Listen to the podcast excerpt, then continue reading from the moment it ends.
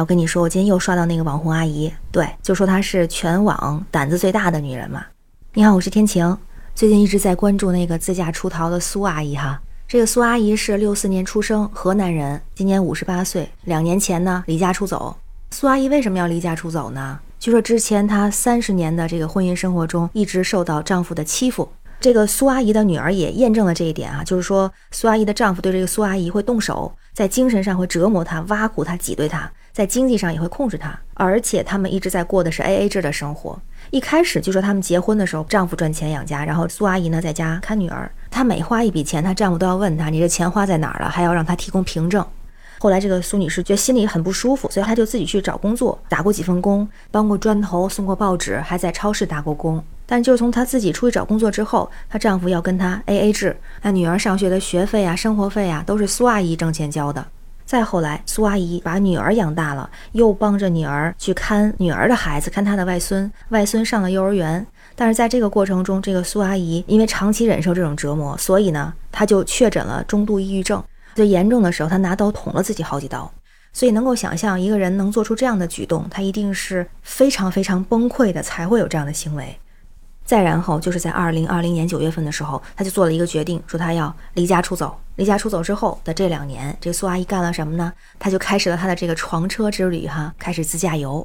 据说她自驾了十多个省份，八万多公里，还登上了演讲台，抑郁症也好了，而且还当上了网红，有了两百万的粉丝。所以网上就说嘛，说这个苏阿姨是一个胆大妄为、胆子最大的阿姨嘛。到了今年中秋节之前呢，苏阿姨的女儿就让她回来一趟，她就回来了。其实她心里是比较忐忑的，因为在整整这两年间，她丈夫跟她没有任何的联系，也没有打过电话。之前的那个家对她来说是非常冰冷的。这个苏阿姨就觉得那个房子根本就不是她的家，因为那里面实在是太压抑了，太可怕了。她自己那辆床车才是她的家。这一次回来之后，又进一步的验证了她这个想法，就是她进家门之后，先就是洗菜做饭，准备吃的东西，结果她老公很生气的把碗、把筷子都扔到了地上，就问她：“你还知道回来？”你是不是混不下去了？这种情况下，这个苏阿姨就决定坚定了，我一定要跟他离婚。但是因为苏阿姨她这个不太正常的一个举动哈，因为她毕竟是在五十六岁的年龄还选择离家出走，五十八岁还要离婚，所以呢，网上对她形成了不同的声音。有一部分网友是很支持她的，觉得她可以在自己这么大年纪去逃离这段不幸的婚姻，去追求自我，追求自己想要的自由和生活是非常好的，值得点赞的。同时也引起了很多女性朋友的共鸣啊，所以有很多的女性朋友就非常支持苏阿姨的这个举动。但是同时呢，也有另外一部分人就觉得这苏阿姨对家庭不负责任，用他们的话讲就叫做抛夫弃女。当然，其实苏阿姨的女儿对苏阿姨提出离婚这件事情是支持的，因为整个的过程中，她见到了自己的爸爸是怎么精神上、还有身体上、还有经济上欺负她的妈妈的。我就在想，我都不知道这个苏阿姨她是怎么忍下来的，她能忍到这么长时间，能忍到自己的女儿长大，女儿的孩子出生，而且直到上了幼儿园，她是怎么忍受不停的被家暴，不断的受到别人的挖苦、嘲讽和挤兑，经济上还要受限制。想到她丈夫，我想到一个词儿就是 PUA，我觉得挺可怕的。而且我觉得家暴这个事儿，出逃那是一个必须的选择。我就想到之前挺经典那电视剧，对，就是那个不要和陌生人说话。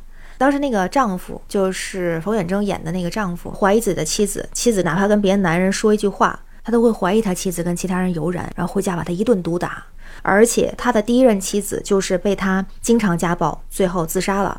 第二任妻子呢，最后成功出逃。我记得看那个电视剧的时候，应该所有人都是支持那个妻子出逃的吧？所以我在想，这个苏阿姨的出逃是不是也应该支持呢？可能是因为我也是一个女性，所以我就很认同。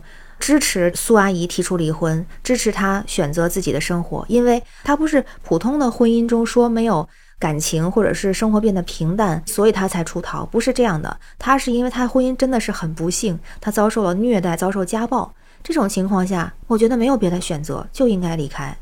说到这儿，我想到另外一位女性哈。她也是经历了非常不幸的这个婚姻，她倒是没有家暴，主要是精神虐待。她丈夫出轨，而且对她不闻不问。这个女性呢，一直是隐忍，最后还是她丈夫向她提出的离婚。这个女性的名字咱们不一定那么熟哈，但是她丈夫非常有名，就是民国才子徐志摩。这位女性她就是张幼仪。当时张幼仪和徐志摩的那个离婚也是非常的轰动，那个是中国闻名离婚的第一个案件，就发生在一九二二年。当然，张幼仪和徐志摩他们属于包办婚姻，张幼仪他们家当时政治地位比较高，然后徐志摩他们家属于富商，这样也算是门当户对。但是呢，徐志摩就非常讨厌张幼仪。虽然张幼仪还读过当地的女子师范学校，她是一个从小饱读诗书、做事很果敢、敢爱敢恨的这么一个人。但是在徐志摩的眼睛里头，徐志摩是看不到这些的，只觉得她是一个包办婚姻的这么一个女人，觉得她特别土，所以就很讨厌她。他又不敢违背父母的那个命令，所以就把气撒在张幼仪的身上。即使后来他们有了孩子，徐志摩对他的态度依然是非常的糟糕。本来在整个的过程中，张幼仪是隐忍的，虽然徐志摩根本就不爱她。后来徐志摩就爱上了林徽因嘛，他就为了追到林徽因，徐志摩就提出了要跟张幼仪离婚。那时候张幼仪怀着孕呢，当时徐志摩说了一句话，就让张幼仪醒了。他就说：“林徽因马上要回国了，我一定要离婚。”张幼仪就明白这个男人根本就不爱她。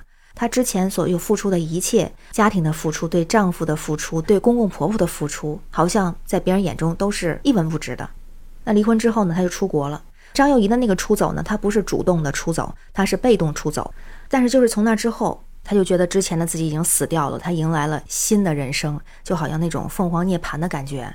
她干了什么呢？她去了德国，学了德语，说了一口标准的德语，然后继续完成他在十五岁的时候中断的学业。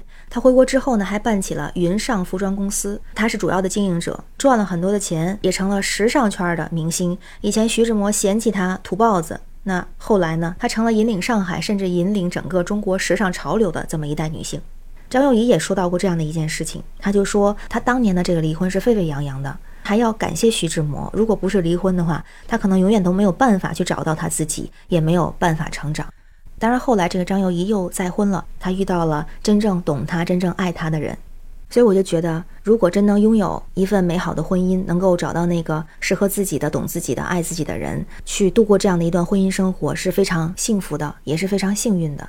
那如果是走进了婚姻，难免可能会有一些不如意、不美好。但如果说婚姻是平淡的，我觉得可以理解，很多人是接受的。但是呢，如果婚姻真的是不幸的，就像咱们说的这个苏阿姨，就像电视剧《不要和陌生人说话》里面的那个梅香南。